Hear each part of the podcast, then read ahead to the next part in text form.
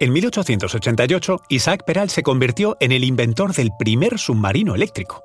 Nacido en Cartagena, fue pionero en la navegación subacuática, pero una serie de desdichas le impidieron ser reconocido como merecía. Fue destinado en la Escuela Naval de Ampliación de Estudios de la Armada, en Cádiz, y allí comenzó las investigaciones y construcción del invento que revolucionó en el siglo XIX la navegación en el fondo del mar. Ha pasado a la historia por la invención del submarino propulsado por baterías, una gran innovación para su época. Descubrimos los enigmas ancestrales en torno a la muerte, las escenas de los crímenes, sacrificios y suicidios que se cometieron en la antigüedad y que gracias a un proceso de momificación nos han llegado hasta el presente. Arqueología de la muerte, estreno el 18 de marzo en el canal National Geographic. Soy María José Rubio, historiadora y escritora. Y yo soy Luis Quevedo, divulgador científico. Y esto es Despierta tu curiosidad, un podcast diario sobre historias insólitas de National Geographic.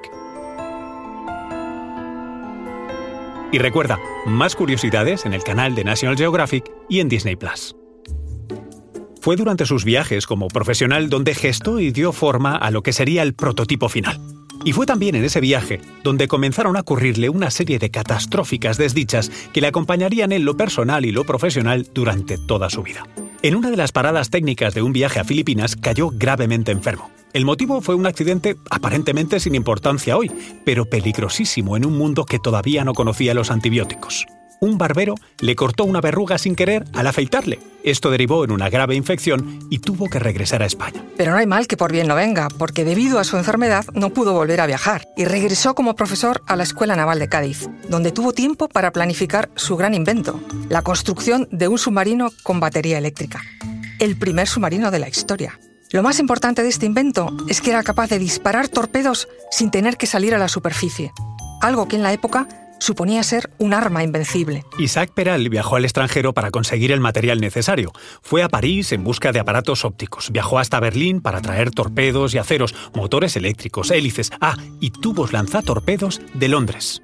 Pero los planos del submarino no se hicieron públicos hasta que España estuvo casi a punto de entrar en guerra con Alemania. Eso fue en 1885. Fue por ese motivo por lo que el inventor comenzó a tener más apoyo, particularmente del ministro de Marina, el vicealmirante Pérez y Lobo. El primer presupuesto que consiguió Peral fue de 5.000 pesetas. Era un proyecto clasificado como secreto militar, pero la mala suerte vino a ver a Peral de nuevo.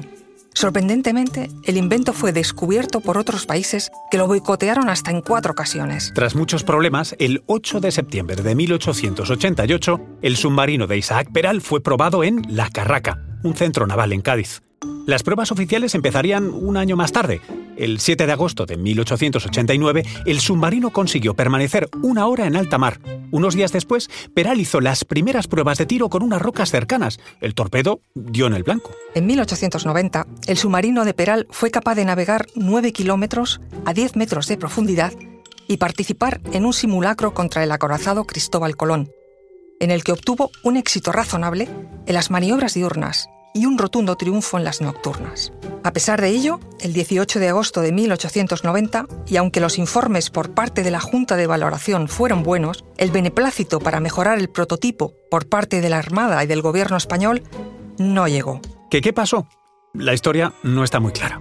Parece que oscuros intereses políticos que nunca salieron a la luz hicieron que se le denegaran los permisos para la construcción del prototipo a gran escala. Con estos submarinos, la guerra de 1898 entre España y Estados Unidos probablemente habría sido distinta.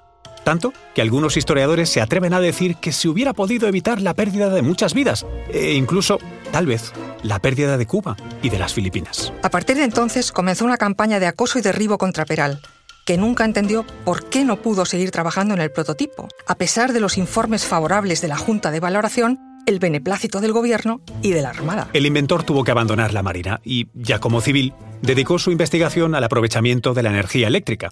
Fundó, junto al Marqués de Salinas, la Compañía Termoeléctrica de Manzanares, en Ciudad Real. Y otra vez más la mala suerte de Isaac Peral. En 1895 se trasladó a Berlín para ser operado de un cáncer de piel.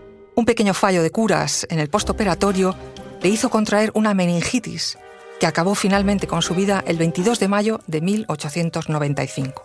El 11 de noviembre de 1911, los restos mortales del inventor fueron trasladados desde el cementerio de la Almudena, en Madrid, al cementerio de los Remedios de Cartagena, su ciudad natal. Recuerda que Despierta tu Curiosidad es un podcast diario sobre historias insólitas de National Geographic. Disfruta de más curiosidades en el canal de National Geographic y en Disney Plus. No olvides suscribirte al podcast y darle like si has disfrutado con nuestras historias.